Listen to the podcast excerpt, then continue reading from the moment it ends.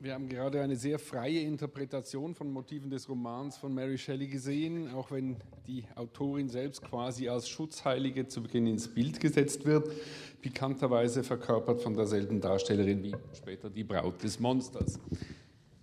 Wer steigt ein?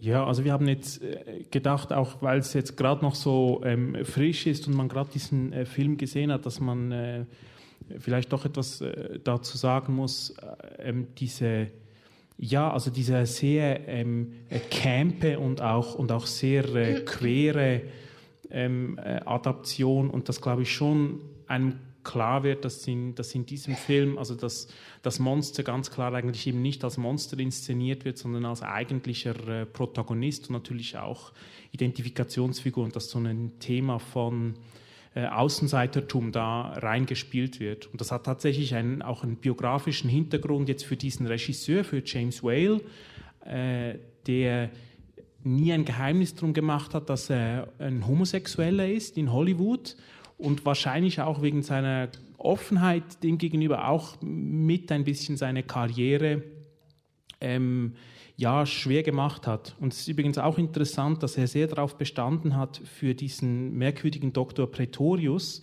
diesen Darsteller Ernest Fesiger zu nehmen. Eigentlich war ein anderer vorgesehen, man wollte Claude Rains haben und er hat auf diesem äh, Schauspieler bestanden, der selber eben auch ähm, äh, ähm, zwar in the closet, aber eigentlich wussten auch alle, dass, es, äh, dass er homosexuell war.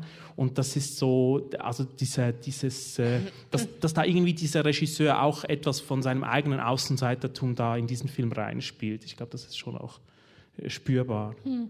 Also es ist ähm, einerseits sehr auffallend in der rührenden Szene in der Hütte, weil das wäre jetzt so ein Moment, der im Roman ja anders ist. In, in dem Roman ist ja das Monster, guckt ja der Familie durch das, durch das Loch in der Wand. Also es ist mehr so eine Kind blickt auf, ähm, was die Eltern da im Schlafzimmer machen. Und in diesem Fall geht es aber auch darum, dass es ja so auch Sprache lernt. Mm, äh, und in dem Moment, es, es kann zwar im Roman ähm, spricht das, das Geschöpf zwar kurz mit dem blinden Mann, aber sehr bald kommen dann die Kinder und zerstören das, diese ganze Idylle. Während hier haben wir, erstens mal ist es der Mann, der ihm die Sprache beibringt, also gut, schlecht, Freund, feuern, gut und so weiter. Und man sieht, wie sie miteinander ähm, essen und trinken. Und vor allem würde ich jetzt mal sagen, es ist immerhin schon 35. Also der Production Code ist ja schon dabei, eingeführt zu werden. Das heißt also, dieses Zigarrenrauchen ist ja nun offensichtlich, nicht wahr? Muss man eigentlich gar nicht sagen. Also da, wird, da wird schon so eine Art ähm, ähm, ähm Homoerotic Bonding äh, durchgespielt. Ähm, und und die, das, also der Freund, man merkt, das ist äh, sehr für diese Verhältnisse in den 30er Jahren doch noch sehr explizit, was für eine enge zwischenmännliche Beziehung da auftaucht und das zieht sich dann eigentlich ähm, weiterhin durch. Und es ist total interessant, dass es wirklich in dieser, in dieser Szene in der Hütte eigentlich ein einen utopischen Moment genau, gibt. Also genau. es gibt, das gibt es im, im, im, Roman in dieser mhm. Form nein, nie. Nein ähm, wo es wirklich scheint, dass man denkt, die könnten ja eigentlich, ich meine, wenn da die, die Jäger nicht auftauchen würden, die könnten da wirklich sehr genau. glücklich miteinander eigentlich werden. Und das ist, äh, das finde ich total faszinierend. Ich finde auch faszinierend, ähm, auch für diesen äh, Regisseur, wie das ja dann auch sehr komödiantisch wird, das, äh, das Rauchen und, und wir müssen da auch lachen, aber er hat eine ganz, ganz verrückte Mischung aus. Es ist zwischen, äh, äh, dass es sehr äh, überdreht ist, komödiantisch und aber auch liebevoll. rührend. Tatsächlich ex rührend. extrem liebevoll. Und man, man merkt ja auch, dass Whale ähm, das, das Geschöpf, ich will es so ungern Monster nennen, wir wollen das jetzt nicht Monster nennen, dass er Boris Karloff sehr unterschiedlich beleuchtet. Mhm. Und immer wieder bekommt er auch so ein Licht und bekommt auch eine Kadrage, die ihn extrem sympathisch wirken lässt und eigentlich sogar schon fast schön. Mhm. Also der Film selber ähm, spielt für uns ja auch mit dem, was auch für den Roman so entscheidend ist, dass ja in dem Roman das Geschöpf also nicht nur von Anfang an gut ist und erst bös wird, weil die Leute es verwerfen, also weil die Leute nicht auf dieses Geschöpf wie ein anderes Wesen äh, zugehen, weil sie, das, weil sie dem Geschöpf die Anerkennung, ähm, die es eigentlich verdient, nicht bekommt in Roman. Das ist ja auch das ähm, Erstaunliche, bekommt das Geschöpf die ganze tolle Sprache. Es hat wunderbare Monologe und es ist ganz klar, dass Mary Shelley, äh, wenn sie für irgendjemanden in diesem Roman Sympathien hat, inklusive der Frauenfiguren, für die, die kriegen auch keine guten Sätze. Die, die, die Figur, die wirklich sich entfalten kann als Figur, ist eben das Geschöpf. Und ähm, es geht ja dann eher darum zu sehen, wie wird man zum Monster, weil man zum Monster deklariert wird. Und ich denke, das wird in diesem Film das ist eine, eine, ein Subtext, den dieser Film wirklich auch aufgreift. Ähm, ich hatte sogar dann auch noch vorher gedacht, er greift eigentlich auch andere Formen der Ausgrenzung aus. Wenn man sich überlegt, es spielt ja in Deutschland, es ist 35, äh, die Art und Weise, wie sie dieses Monster dann einfangen, also wie der ja. Bürgermeister ja. das Monster einfängt und an, an ein, ähm, wir haben dann zwar so eine Christusfigur im Hintergrund, äh, an, auf dieses Holz, ähm, wie man das jetzt nennen möchte, bindet kommen uns natürlich sofort auch die Assoziationen gegenüber den Juden und gegenüber den Kommunisten, die im ab 33 ja auch so durch eine, ein Mob ähm, gejagt werden und dann eingesperrt werden. Also ich denke, das ist nicht zu weit hergeholt, wenn man sagt, was, was ähm, Well ja auch interessiert, ähm, ist eben genau wie eine Gemeinde sich verbündet gegen all die, die nicht in diese Gemeinde passen. Und deshalb ist es nämlich auch wirklich so interessant, ich gebe dir völlig recht, ich denke, der Film setzt das so an, die könnten glücklich in dieser Hütte werden und dass das dann die zwei Jäger sind, die dann kommen und das zerstören, ist so auf doppelte Weise eigentlich das das Verbotene, ähm, was nicht sein darf. Und es ist einfach äh, interessant, dass wenn äh, ein, ein Film, der ja auch in dieser Reihe zu sehen ist, äh, Rocky Horror Picture Show, der ähm, ja halt auch quasi als, als, als ein, ein, ein, ein, ein wichtiger äh, Film für, für, für Campus und queeres äh, Kino gilt, dann ist aber schon auch interessant zu sehen, dass man sagen muss, das ist bei Whale nicht nur angelegt, sondern es ist wirklich einfach, es muss da nur rausgenommen werden und einfach noch äh, isoliert werden. Aber es ist, hat, er hat all diese äh, Elemente sehr, sehr stark da. ist übrigens auch, wenn Sie sich die Parodie anschauen, Young Frankenstein von Mel Brooks, dann merkt man auch, der muss in vielen Szenen eigentlich nichts anderes machen. Also zum Beispiel gerade die Hüttenszene ist extrem ähnlich und da braucht er eigentlich nur eine ganz kleine äh, Übertreibung noch, um, um, um das noch absurder ähm, äh, zu machen. Aber das ist bei, bei ihm schon angelegt. Mhm. Was natürlich jetzt auch noch interessant ist, wenn man sich überlegt, in der Rahmengeschichte haben wir Percy und Byron, also völlig absurd, ja, mit diesem äh, äh, absurden, falschen Englisch, den das, das sie da sprechen und dem äh, Gewitter vor dem Fenster und alles ist dunkel und Mary Shelley stickt. Das ist auch völlig absurd, ja. Und sagt dann, ja, aber die Geschichte geht doch weiter und ich werde es euch jetzt erzählen. Und ihr Pendant ist dann eben Bride of Frankenstein, die einfach so entsetzt ist. was für ein komisches Szenario sie da eingebunden ja. wird. Ich meine, es sind zwei Männer, die mit ein, ich meine, das ist ja auch sehr homoerotisch, dann sie gebären, ja, und dann wollen sie sie noch mit diesem anderen Geschöpf, was sie aber jetzt gar nicht mag, äh, vermählen. Und das ist jetzt für mich so interessant, weil da kommt noch mal eine weitere schräg angesetzte, ähm, äh, äh, äh, schräg angesetzter Blick ähm, ins Spiel. Das ist eben ganz interessant, die französische Körperkünstlerin, nenne ich sie jetzt einfach mal, Orlan, die ja im Laufe der 90er Jahre sich mindestens neunmal hat chirurgisch operieren lassen als Kritik an, an am Schönheits-, also an einem Weiblichkeits- und Schönheitsbild ähm, ihrer Zeit und dann eben so das, wo, wo man die ähm, Backenknochen verschönert als kleine Hörnchen hier vorne einplantiert hat, hat sich eben auch als Bride of Frankenstein inszeniert in Anlehnung ans, an, an, die, ähm, an diese äh, Schauspielerin hier. Wenn man das also so miteinander verbindet, ähm, wird ja hier auch etwas darüber ausgesagt, was es heißt für eine junge Frau, einen Roman zu schreiben. Sie wird, wurde ja auch als Autorin als monströs wahrgenommen. Es braucht ja auch eine Weile, bis der Roman ihr zugeschrieben wurde. Ich meine, es ist ja, kommt ja 1818 heraus, ähm, lustig, dass der 1816 sagt. Ich meine, die haben natürlich recht, 1816 hat sie ihn am Genfer See geschrieben, 1818 kommt er raus, kommt dann 21 ähm, zum ersten Mal mit ihrem Namen heraus und dann 31 eben mit diesem berühmten Vorwort, wo sie nochmal nachträglich die Gebärszene, also die Geburtsszene ihres Romans schildert. Und das ist besonders schön, weil da gibt es ja die Wette, wir schreiben alle eine Geistergeschichte und die Männer, das ist jetzt ähm, Shelley und, und Byron, setzen sie unter Druck. Jeden Morgen fragen sie, na, hast du deine Geschichte geschrieben? Und sie sagt, nein, ich habe noch immer keine Geschichte geschrieben. Und dann auf einmal kommt ihr in der Nacht die Geschichte und interessant ist äh, in diesem Vorwort, dass sie das so beschreibt, dass da niemand in dem Bett ist, wenn sie sich das nachts überlegt. Also da ist auch der Ehemann nicht mehr da. Und man könnte sagen, das ist fast so, sie wacht auf. Also sie hat die, die Vision dieses, dieses äh, Student of Unhallowed Arts, der dann dieses Monster kreiert. Sie wacht auf.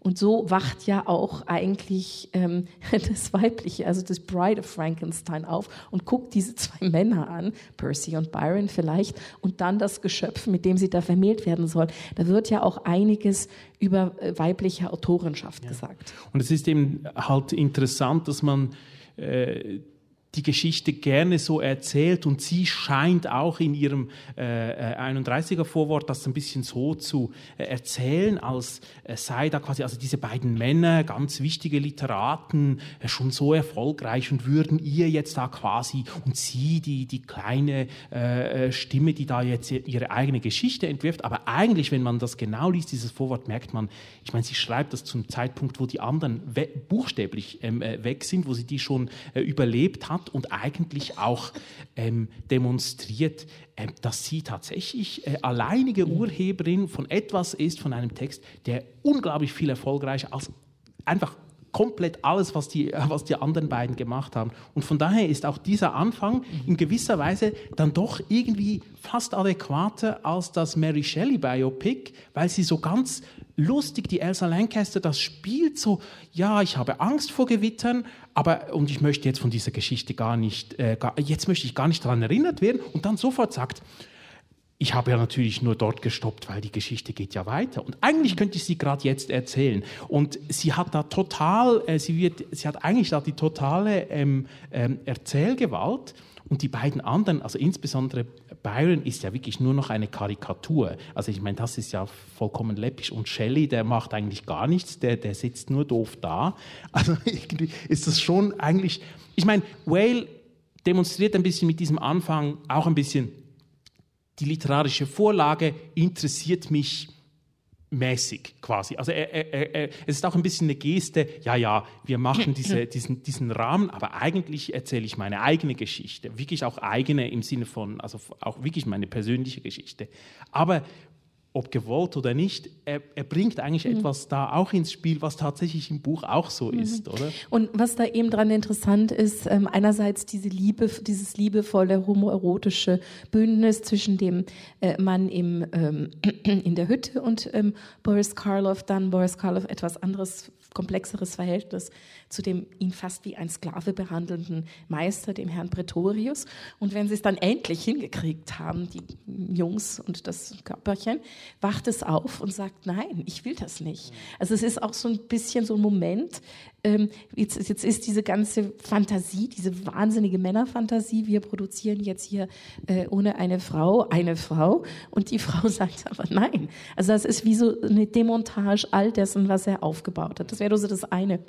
Und das Zweite, was natürlich noch interessant ist, nicht nur, dass eben dann Byron und, und Shelley ja gar nicht mehr im Film auftauchen, aber Mary Shelley taucht im Film eben als die Braut Frankensteins auf, ist weil du schon gesagt hast, 1831 ist sie die einzige Überlebende. Das ist natürlich einerseits ein, ein, Weg, wie man sie verbinden kann mit dem Geschöpf, was ja am Ende des Romans auch das, der einzige ist, der überlebt. Und wir wissen nicht, was aus ihm wird. Er sagt zwar, er will sich umbringen, aber das ist nicht klar. Ähm, und was eben so lustig an dieser ganzen Produktionsgeschichte ähm, ist, dass 1818 eben Percy Shelley nicht nur ein Vorwort schreibt für das, den Roman, der anonym herauskommt, weshalb alle Leute dann meinen, der hat ihn selber geschrieben, hat sich eben auch in den Text von seiner Frau reingeschrieben. Ähm, und insofern ist es aber sehr, also ich finde es auch ein bisschen bizarr, dass wir jetzt gerade diesen Roman ähm, äh, so, so ähm, im Moment feiern, weil viel interessanter ist, dass 1831 Mary Shelley sich dann wieder selber in ihren eigenen Roman schreibt und all die Passagen, die er verändert hat, wieder ihrerseits verändert. Also sie schreibt sich sozusagen über seinen Eingriff in ihren Roman. Aber 1831 sind, wie gesagt, ähm, nicht nur Byron und ganz viele andere schon tot, Polidori auch, eben auch Shelley. Und das heißt, mit dem Tod von Shelley wird Mary Shelley zu der ähm, zu der, ist die Nachlassverwalterin. Und den Shelley, den man dann nach seinem Tod kennt, das ist der von Mary Shelley produzierte Shelley, also Shelley Percy Shelley, der große Lyriker, ja, ist eigentlich Mary Shelleys Geschöpf. Und sie zerstückelt das Övre und setzt es neu zusammen, wirklich auch dem Zeitgeist, dem dann viktorianischen Zeitgeist ähm, angepasst ist. Also ist da wie so ein doppelter Triumph des weiblich Weiblichen. Und ich habe das Gefühl, Whale spürt das, indem er seine Elsa Lancaster einfach nur so ein paar Mal aufschreien lässt, dass sie an dieser ganzen Geschichte einfach nicht teilhaben will. Ähm, was aber, wenn wir jetzt uns überlegen, der Biopic, den er hier auch zeigt, ähm, so ähm, löblich es ist, dass man einen äh, Film äh, über Mary Shelley macht, der betont, wie ähm, egoistisch und auch zerstörerisch Percy Shelley und Byron waren, ist das Problem an diesem Film ja, dass es wieder zurückgeht auf ein sehr altmodisches Muster, ähm, nämlich nur weil die Männer zum Schluss so großzügig sind zu sagen, nein, wir haben den Roman natürlich nicht wirklich geschrieben, wird sie als Autorin anerkannt, bis hin zum Schluss, bis der Vater dann großzügig eine zweite Ausgabe macht, wo dann steht, dass sie die Autorin ist. Aber da wird die Autorin wieder eigentlich zufällig also sie ist dann nur eine Autorin, weil sie auf die Gnade der Männer, ähm, die bereit sind, ihre Autorschaft anzuerkennen, sich verlassen muss. Und das ist überhaupt nicht die Geschichte von Mary Shelley. Und es ist dann halt auch nicht die Wirkungsgeschichte dieses Textes, oder? Also weil, ähm, weil es unterdessen natürlich tatsächlich so ist, ich meine, man kann in irgendeine Buchhandlung gehen und würde jetzt mal behaupten, man findet nicht gerade einfach im Gestell etwas von Byron oder Percy Shelley, aber man findet Frankenstein von, von, von Mary Shelley. Und ich meine, damit ist einfach quasi diese Diskussion eigentlich schon, also ähm, dass sie da nur eben, also quasi nur dank der Männer eine, eine Position innehaben kann, diese Diskussion ist sozusagen einfach schon, schon vorbei, buchstäblich. Mhm. Mhm. mhm. Und es ist, es ist eben eine schöne Spiegelung auch in dem äh, Roman selber, weil man das eben weil man das, wenn man den Roman nicht kennt, nur vielleicht die Filme kennt, einem das nicht bewusst ist, dass tatsächlich ähm, dass, äh, die Kreatur ähm, nicht nur den Hauptteil im, im, im, Buch eigentlich selber spricht und eben, du hast gesagt, auch die schönsten Stellen hat und die schönste Sprache, Sprache also, ja. ähm, äh, und auch eigentlich das letzte also, weil man muss sagen, muss nicht nur die schönste Sprache, die einzig schöne Sprache. Ja. Alle anderen sind flachen Figuren und sprechen langweilige Sätze.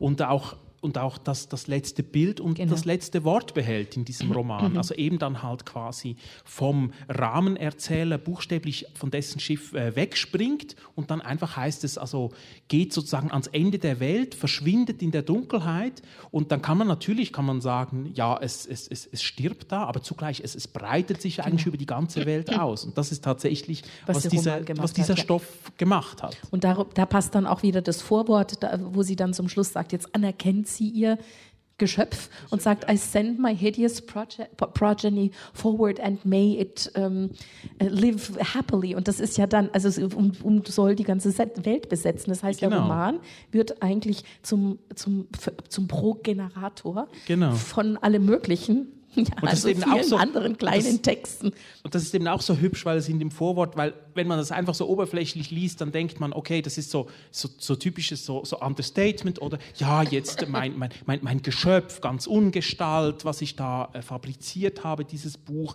Ich gebe es jetzt und hoffe, dass es irgendeine, aber es ist sogar, ich meine, es ist fast so geschrieben in, im Bewusstsein dafür, ja, nee, genauso wie das Geschöpf im Roman eben, eben quasi nicht stirbt, sondern sehr vital da hinausgeht, ähm, so wird auch mein Text, mhm. äh, der hat noch ein langes Leben vor sich. Mhm. Und in Vielleicht einfach, um da etwas, was ihr schon angesprochen habt, äh, nochmal aufzunehmen. Es gibt ja eben im Volksgebrauch diese Verwechslung, dass man denkt, das Monster genau. heißt Frankenstein. Aber es ist aber schon im Buch angelegt, dass eigentlich der Arzt Frankenstein das wahre Monster ist. Genau. Und das hat sich ja in verschiedenen Film Verfilmungen, gerade auch The Curse of Frankenstein zum Beispiel fortgesetzt. Genau, also das, oder dieses, dieses äh, Missverständnis ist zugleich ein, ein absolut treffendes Verständnis eigentlich. Es gibt sogar ähm, äh, interessanterweise im Roman die Stelle, wo äh, Viktor Frankenstein das erste Mal auftaucht, bei unserem Rahmenerzähler Walton. Da wird er von Walton beschrieben als eine sehr merkwürdig aussehende Kreatur, als Creature. Und Creature ist nachher aber immer der genau. Name eben äh, des, des, des, des, Wesens, das, äh, und da ist eigentlich das schon angelegt, dass das offenbar, äh, dass, man die, dass man die auch tauschen könnte, oder? Und sagen kann, ja, also wenn, mhm. ein, wenn hier ein Monster ist, dann ist es äh, Viktor Frankenstein mhm. und mhm. nicht seine Kreatur. Mhm. Also es ist ja auch wichtig, das gehört ja in die Tradition der ähm, der Doppelgänger. Und ähm, äh, also einerseits wird das Geschöpf ja nur so gewalttätig, weil es von seinem Vater nicht anerkannt wird. Aber man kann jetzt also ich glaube, das gehört auch nicht viel dazu, das so zu sehen. Der will einfach die Elisabeth nicht ähm, der muss sich was überlegen, wie er dieser Elisabeth nicht haben muss als Mann. Und der will auch die Familie nicht. Der will da nicht wieder nach Genf zurück. Der will das alles überhaupt nicht. Das ist ein solitärer ähm, Künstler, ja. Also das wird natürlich von ihr sehr negativ gestaltet, aber es ist so, man, man merkt, was, warum muss das Monster das alles machen? Also was er, erreicht das Monster, dass er dann ganz alleine sein darf mit seinem Alter Ego. Das heißt also, das Monster ist auch einfach nur der Handlanger oder derjenige, der das ausführt, was Frankenstein eigentlich gerne machen möchte, aber nicht machen darf. Also jetzt im Sinne von der Doppelgänger, äh, äh, vom Doppelgängermotiv aus, wo ja der Doppelgänger einfach der Stärkere ist, der Schönere ist, oder in diesem Fall der besonders viel hässlichere, aber eben der Mächtigere, der ausführt was, das ich nicht kann. Ähm, und dann ist es aber eben auch so, dass er in diesem, dieser Nicht-Anerkennung seines Geschöpfes, das ist ja das Großartige an dem Treffen hoch oben in den Alpen äh, in der Nähe von Chamonix, dass er, dass da, dass da wie so ein Zweigespräch kommt und das Geschöpf einfach sich, zuerst wollte sich doch mit einem strahlenden Engel ähm, und dann mit Adam vergleichen. Warum hast du mich gemacht? Das ist ja die Anleihe äh, bei Milton und sagt, und dann bin ich der gefallene Engel Satan, der natürlich die Lieblingsfigur von Percy Shelley und Byron war. Also die ganze Zeit wird klar, dieses Geschöpf ist so das große Rebellische, was gegen die Tyrannen vorgeht. Und der Schöpfer ist der Tyrann und insofern auch das Monströse. Und das wird dann eben, du hast es äh, angedeutet, das wird dann auch eigentlich in der Filmgeschichte, auch in den Adaptionen, ähm, äh, ja, jeweils unterschiedlich äh, gewichtet. Also ein Film, der auch in dieser Reihe zu sehen ist, äh, Curse of Frankenstein, den ich sehr empfehlen kann, der das wirklich ganz dezidiert äh, zeigt. Also dort ist ganz klar, das, dreht sich eigentlich nur um Viktor Frankenstein, aber eben als, als, als wirklich als, als monströse Figur, ähm, was, die, was die macht. Und dort, ist, da, dort hat das, dort hat das äh, das Monster aber buchstäblich, das ist quasi so äh, äh erniedrigt, von seinem Schöpfer, dass es, dass es da auch nie äh, eigentlich eine Sprache findet und auch, auch eigentlich keine richtigen Szenen bekommt. Das ist, äh, das ist auch ziemlich, äh, ziemlich eindrücklich. Und was anderes, äh, eben auch sehr ein lustiger Fall, irgendwie ein, ich glaube ein bisschen ein, ein, ein, äh, ein, ein verunglücktes äh, Werk, aber deswegen sehr instruktiv, ist Kenneth Branaghs Frankenstein-Film, weil der, weil er ja selber halt nicht nur Regisseur ist, sondern auch eben den Viktor Frankenstein spielen will, der missversteht auch diesen Roman und hat wirklich das Gefühl, nein, nein, schon dieser Viktor Frankenstein ist doch die, ist, ist doch die Hauptfigur und, und, und, und versucht sich in diesem Film auch wirklich sehr penetrant immer in Szene zu setzen, meistens mit nacktem Oberkörper, weil er so abgenommen hat, der Kenneth Branagh, und, und sich frisch getrennt hat von der Emma Thompson und auch zeigen will, dass er jetzt da also quasi viril. unglaublich viril ist. Und wenn man sich dann überlegt, ich meine, das Monster wird dort gespielt von Robert De Niro, und das ist natürlich auch eine Geste, oder? Also quasi zu sagen, ja, De Niro ist eigentlich von mir gemacht, oder? Also auch dieser Überschauspieler, der ist ja eigentlich auch nur ein Geschöpf von mir. Ist völlig, völlig ähm, ähm, äh, überkandidelt, aber auch sehr instruktiv, also weil er sozusagen wie ex negativo etwas zeigt, mhm. was eigentlich, also dass er wie den Roman komplett missverstanden hat. Mhm. Mhm. Also und diese Identifikation mit dem romantischen Schöpferego, das ist natürlich wirklich äh, falsch. Das ist das, was Mary Shelley ähm, die ganze Zeit in dem Roman demontiert äh, und was dann eben auch in der, in der autobiografischen Geschichte, wie in dem ähm, Biopic zu Mary Shelley ganz deutlich wird, nämlich der Egoismus ähm, der absolut lebenszerstörend ist. Und das zurück auf ähm, Branagh gespiegelt. Ich meine, das ist ja der Scherz, den man dann immer sagen muss. Der Film heißt dezidiert Mary Shelleys Frankenstein und sollte natürlich Kenneth Branaghs Frankenstein sein, der dann sozusagen sich in eine ganze lange Filmtradition auch einschreibt. Aber es gibt ja eben noch einen anderen Film, der hier gezeigt wird, den wir beide sehr mögen, nämlich Gods, äh, äh, äh, Gods and Monsters. Gods also and ein, Monsters, also ein Zitat, als, ein Zitat ja aus, aus diesem, Film, Film, in dem ähm, die Homosexualität von ähm, äh, von James Whale im Vordergrund steht. Aber was in diesem Film eben auch ganz deutlich wird, James Whale also das weiß ich jetzt nicht, ob das wirklich stimmt oder nicht, aber der Film präsentiert das so. James Whale denkt ähm, bei dem Verfilmen von Frankenstein und dem Angleichen dieses Frankenstein-Stoffs an das Zeitempfinden der 30er Jahre, also Post 33, sprich keine Prohibition mehr. Ich glaube, deswegen ist es auch so wichtig, dass der die ganze Zeit Wein trinkt. Also bis 33 durfte man ja offiziell nicht Wein trinken, also überhaupt nichts trinken. Ähm, es ist aber auch schon die Machtübernahme Hitlers und das heißt, es ist auch das das nochmal Aufkommen des Ersten Weltkriegs. Also in dem Of Gods and Monsters wird ganz deutlich die Traumatisierung, die Well im Ersten Weltkrieg in den Schützengräben erfahren hat. Und etwas, was uns beide ja ähm, so begeistert, ist, dass diese äh, Boris Karloff-Figur ähm, aus diesen verschiedenen, also mit den Wunden also Narben, die man sehen kann, wenn man das zurückdenkt daran, dass die, die, die, die Veterane, die aus dem Schützengräben Gräben, äh, Gräbern nach Europa zurück, äh, sorry, nach Hause Hause gekommen sind, ob Französisch oder Englisch oder Deutsch, in vielen Fällen hat man den zerschossenen Gesichtern und den zerschmetterten Leibern einfach Prothesen gegeben. Und es war nicht so ungewöhnlich, merkwürdige Gestalten auf der Straße zu sehen, als kuriose Erinnerung an das Monströse des Ersten Weltkriegs, was dann eben für Wales so entscheidend ist. Also ich meine, es gibt, es gibt dann, es gibt in England die sogenannten Tin-Nose-Shops. Äh, die wirklich, also Zinnnasenläden, wo man äh, Teile, Gesichtsteile eben äh, kaufen kann, sich herstellen kann, zum Beispiel angemacht an, an, an Brillen, weil, weil eben, also quasi, weil ähm, zerstörte, zerstörte Gesichter, um die sozusagen zumindest so, so teils es gibt. Es, der, der Erste Weltkrieg ist ein ganz wichtiger äh, Motor für die ganze plastische Chirurgie. Genau. Also das große, bis heute Standardwerk von, von äh, Joseph Schack äh, entsteht nach dem Ersten Weltkrieg und eben halt in der quasi im Versuch, diese Gesichter wiederherzustellen.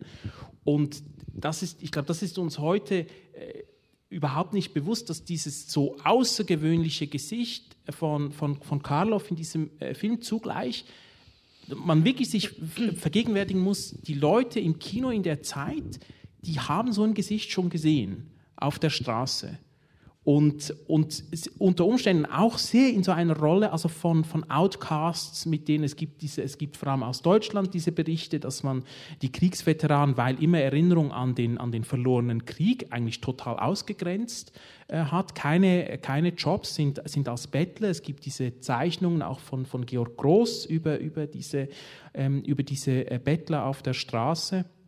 Und das ist ein unglaublicher Konnex, wenn man sozusagen diese diese Zeitgeschichte das dann im Kopf hat mhm. und dann sich eben diese ganzen Universal-Horrorfilme äh, äh anschaut. Und dann gibt es auch noch eben eine verrückte Geschichte, dass eigentlich James Whale hatte dann auch später den, äh, hat die Regie geführt für eine Art Folgefilm zu äh, All Quiet on the Western Front, der ja auch von Universal gemacht wurde. Also ein, ein, ein Film war über den Ersten Weltkrieg. Und der wurde dann hochgradig zensiert, weil äh, die Deutschen Einfluss genommen haben. Also es durfte quasi nichts Antideutsches in diesem Film vorkommen. Und man hat dann eigentlich Whale, der einen ganz anderen Film machen wollte, wirklich einen Film über, über die Ver Versehrungen des Kriegs, mhm. hat man ihm eigentlich diesen Film weggenommen. Mhm. Und es ist schon verrückt. Also irgendwie dieser, dieser Film über den Krieg, den er nicht gemacht hat, mhm. aber in mhm. gewisser Art und genau. Weise hat er es, hat er es genau. über die Frankenstein-Filme gemacht. Denn man muss ja sagen, diese, ähm, diese, diese, diese ähm, mit plastischer Chirurgie wieder äh, rekonstruierten ähm, Soldaten, das sind ja eigentlich auch lebende Tote. Das ist ja wirklich, die sind ja aus äh, also einem quasi Niemandsland, aus, aus, aus anderen Formen von Gräbern und, und, und Leichenhäusern zurückgebracht worden.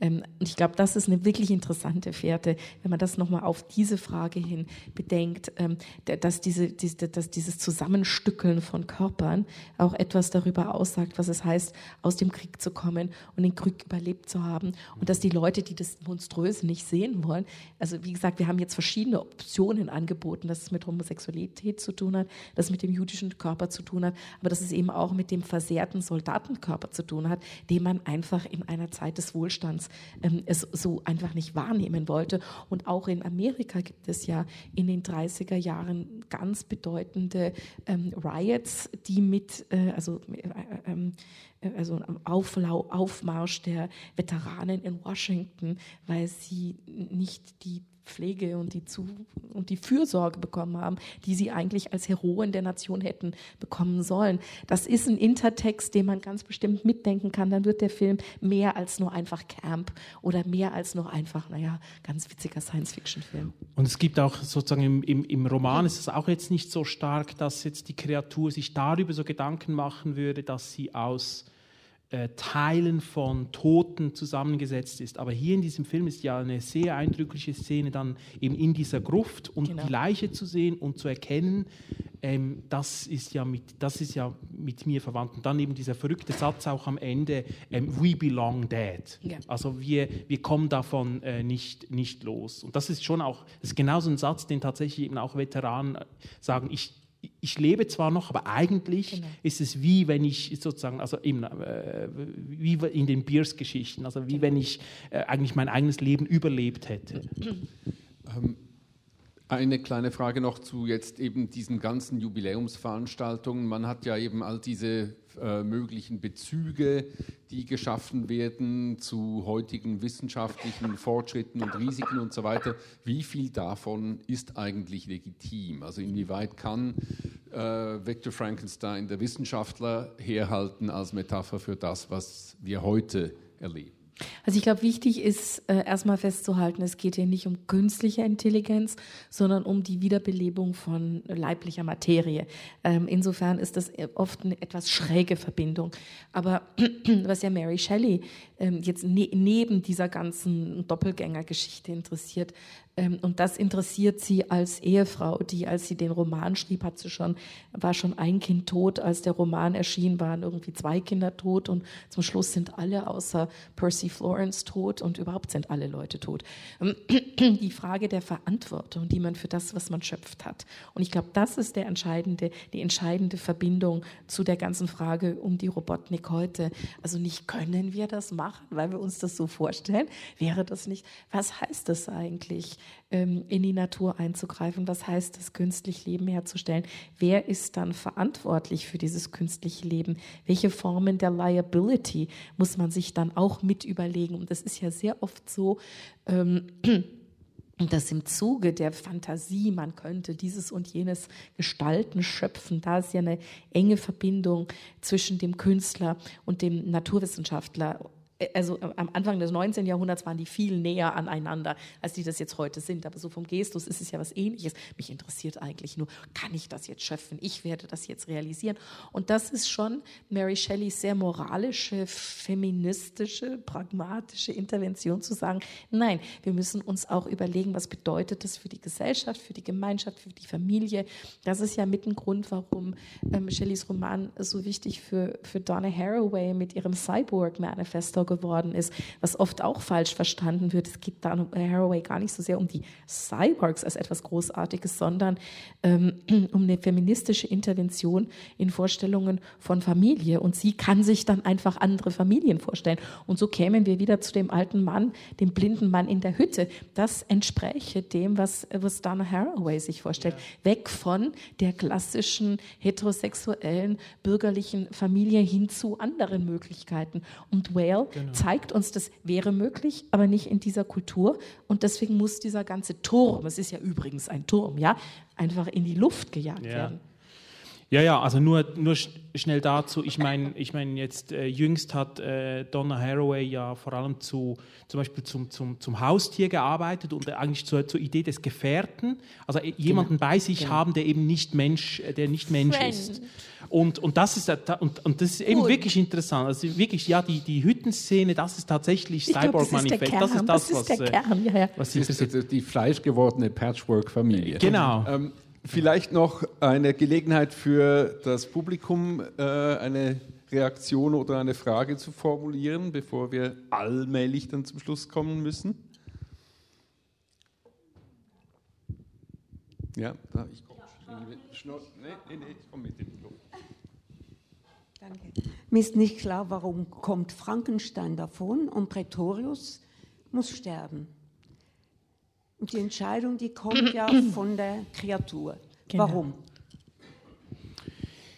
Ja, also würde jetzt mal pragmatisch antworten, es ist so ein bisschen quasi eine, es ist, es ist, es ist quasi ein, ein, ein, ein eine Konzession an, an bestimmte äh, äh, äh, Zensurvorgaben.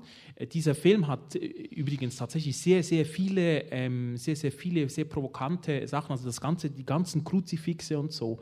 Ähm, insbesondere da in der Hüttenszene, da ist einmal noch das Kruzifix extra lang noch zu sehen und auch eben die Kreuzigungsszene mit, mit, der, mit der Kreatur, das ist alles eigentlich ganz, ganz hart an die Grenze dessen, was, was man, was man äh, zeigen darf. Und der Einsiedler spielt auch Ave Maria, also es ist ja, ja, ja, sehr geladen. Also ich, und da habe ich das Gefühl, dass dieses Ende ist einfach so quasi, um irgendwie doch noch behaupten zu können, es gäbe da so etwas wie ein Happy End. Aber es, ist, hätte, es ist so eine billige Konzession, weil auch dieser, dieser Frankenstein sowas von, von langweilig ist, diese Figur. Also es ist ja überhaupt, da ist ja nichts da. Es ist eigentlich kein, es ist noch wie, weniger als im ersten Frankenstein. Es ist wirklich sozusagen nur, nur rein, der ist einfach irgendwie da. Und, und auch sie, das ist ja völlig bizarr. Also dieses, dieses Paar, das interessiert diesen Film eigentlich überhaupt nicht. Da können sie auch davon kommen. Ja, aber ich würde vielleicht noch was hinzu. Ich würde noch insofern, also es ist ganz klar, es ist eine Konzession an Happy End. Ähm, aber was wir hier auch sehen, wenn man es ein bisschen schräg anguckt, also diese Ehefrau passt überhaupt nicht in den Film, weil das ist eine ganz klassische ähm, 20er, also, also Post-20s ähm, New Woman. Sie ist diejenige, die sagt, so, wir gehen jetzt und du darfst nicht mit meinem Mann reden und hallo, ich brauche jetzt die Kutsche. Und dann hat sie auf einmal nicht mehr ihren Barb, sondern ihre offenen Haare. Aber sie ist trotzdem diejenige, ich will jetzt hier rein und nur wenn du rauskommst. Ich meine, nicht nur ist es eine traurige, langweilige Figur in dieser Ehe, ist das ein Zero. Also diese Frau hat einfach die ganze Macht an sich gerissen und der darf dann zum Schluss nur noch dankbar sein, dass sie ihn da aus diesem Turm rausgerissen hat. Also ich finde sogar ja. das Happy End ja. ist ein bisschen kurios, ja. also ist ein bisschen schräg. Also es ist ein, das ist auch noch so hier dominiert jetzt die Frau wirklich, weil der ist jetzt richtig traumatisiert. Und zum anderen ist es auch so, die, die anderen drei, das, das Monster, sein alter Ego, also Entschuldigung, ich muss es anders sagen, ähm, Geschöpf und Braut und der verrückte Wissenschaftler, finden, das wird dann später in, bei Pynchon in Gravity's Rainbow eigentlich ganz ähnlich nochmal gemacht. Die finden ja hier jetzt auch eine Apotheose und eine wirkliche erotische Verknüpfung in ihrer Leidenschaft für mhm. etwas. Also insofern es ist auch logisch, ja, dass die zusammenkommen und dann so ein orgiastisches, äh, ähm, erotisches, sich zerstörendes, ja. Und wenn man jetzt denkt, 35, also das wissen wir natürlich alles erst nachträglich, aber ich glaube, die Künstler, ohne es bewusst zu machen, spüren natürlich schon etwas. Und da wird auch schon gespürt, diese Gewaltzerstörungsorgie, die sich in Europa anbahnt. Und dafür braucht man auch nochmal Figuren.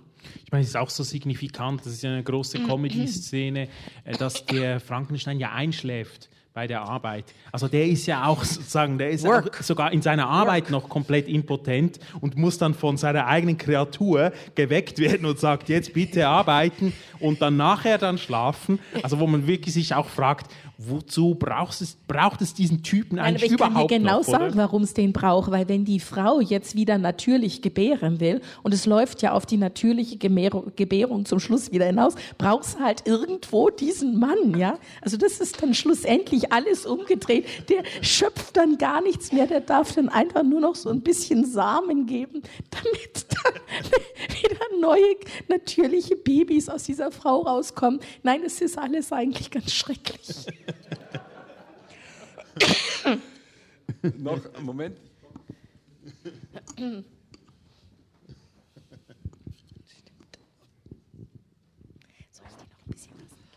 Ähm, Boris Karloff. Ich habe es schnell geguckt, er hat über 200 Rollen gespielt. Wurde dann immer nur Typecasting gemacht mit dem Mann oder hat er auch anderes noch gespielt? Nein, nein, der hat, Nein, nein, der hat natürlich alle, der hat natürlich ganz viele Sachen äh, äh, gespielt. Der war dann, der war halt einer dieser, äh, einer dieser, äh, ja, zum, halt eben in Universal einer dieser Leute bei diesen ganzen Horrorfilmen. Das ist ja eine ganze Serie. Also da gibt es den, den, den Wolfsmann, den, den Unsichtbaren, es gibt The Mummy, das eben auch äh, Karloff gespielt hat. Und die haben so ein bisschen so unterschiedliche äh, Stärken äh, auch. Also ähm, nein, nein, der war jetzt nicht so, der war jetzt nicht so limitiert, wie es vielleicht scheint. Wobei man schon auch sagen muss, also in Gods and Monsters über James Whale, dort wird das ja ein bisschen, macht er sich ein bisschen lustig, dass er sagt, es ist ein ganz langweiliger Schauspieler, dieser Boris Karloff. Aber ich finde schon, ich meine, das spielt schon toll, äh, auch in diesem Film. Also auch unter dieser extremen Maske, die super mühsam gewesen sein muss. Also es muss wirklich mehrere Stunden immer gedauert haben, bis der überhaupt diese Maske anhatte. Sehr unangenehm, das zu spielen. Aber das hat schon eine unglaubliche Qualität. Natürlich auch eben mit der Kameraposition und der Beleuchtung. Äh, aber der bringt irgendwie was in diese, in diese Figur rein, was schon. Äh, also wir, hatten, wir hatten ihn übrigens gerade in der Edward G. Robinson-Reihe, ist er zum Beispiel als Spieler in Smartman ah, ja. in einer kleinen Nebenrolle. Ja. Also er war auch ein Heavy, er hat genau. ein ziemlich eindrucksvolles, ein bisschen düsteres Gesicht gehabt und ein bisschen Typecasting natürlich gab es schon. Also er hat genau. wenige Heldenrollen gespielt. Genau, ja. Ich glaube auch in Scarface von Howard Hawks hat er, glaube ich, auch eine kleine Rolle. So, ja, ja, genau. Ist auch einfach so einer von den, von den Leuten, die man sozusagen bei, äh, im, im Studio ähm, hat, eben für auch so ein bisschen, auch schon ein bisschen so menacing, äh, also ein bisschen bedrohlich wirkende Typen. Hat aber also dann im Alter noch Märchenplatten aufgenommen. Die sind sehr schön. Aber klar, ich meine, der ist natürlich äh, der ist nie, also diese Rolle hat ihn immer überschattet. Also Boris Karloff ist, wie man heutzutage, das ist ja so kindlich, kindisch, nicht wahr? Wenn die Schauspieler uns dann immer in die Kamera erzählen, my character is und so. Aber hier wirklich Boris Karloff ist. Frankenstein. Ja, und das ist also im, im ersten Film hat, wird er noch nicht aufgeführt, immer ähm, an, bei den Anfangstiteln. Da kommt ein Fragezeichen. Genau. Wie auch hier ist ja die Frau. bei der Frau genau. das Fragezeichen kommt. Aber da ist natürlich das Fragezeichen, weil wir wissen, dass das dann Und es ist natürlich interessant, dass es, äh, dass es äh, der erste und auch dieser Film, dass die es geschafft haben, einfach ein, ein Bild zu kreieren, das sogar bekannt ist, wenn man diese Filme nicht gesehen genau. hat. Und das ist heute wahrscheinlich ja die Norm. Also wir behaupten, die wenigsten haben tatsächlich den James Whale-Film gesehen, aber dieses Gesicht mhm. ist absolut bekannt. Das ist etwas wie, also es ist etwas wie das Gesicht von, von, von, von Charlie Chaplin. Mhm. Also wirklich, äh, und das ist schon sehr, sehr außergewöhnlich. Aber auch wieder ist doch irgendwie wunderbar. Also irgendwie, da haben wir einen Roman, Genau. der sich so völlig verselbstständigt, wo man diesen Namen einfach kennt, ohne, auch wenn man den, den, den Roman gar nicht gelesen hat. Und dann wird daraus ein Film, von dem man das Gesicht kennt, auch wenn man diesen Film gar nicht Ja. gesehen hat. Ja, ich fürchte, wir müssen allmählich Schluss machen. Äh, der nächste Film kommt bald. Also von daher danke ich sehr, Elisabeth Braun und Johannes Dankeschön. Binotto, für diese doch sehr lebhafte Diskussion und Ihnen für die Aufmerksamkeit. Vielen Dank.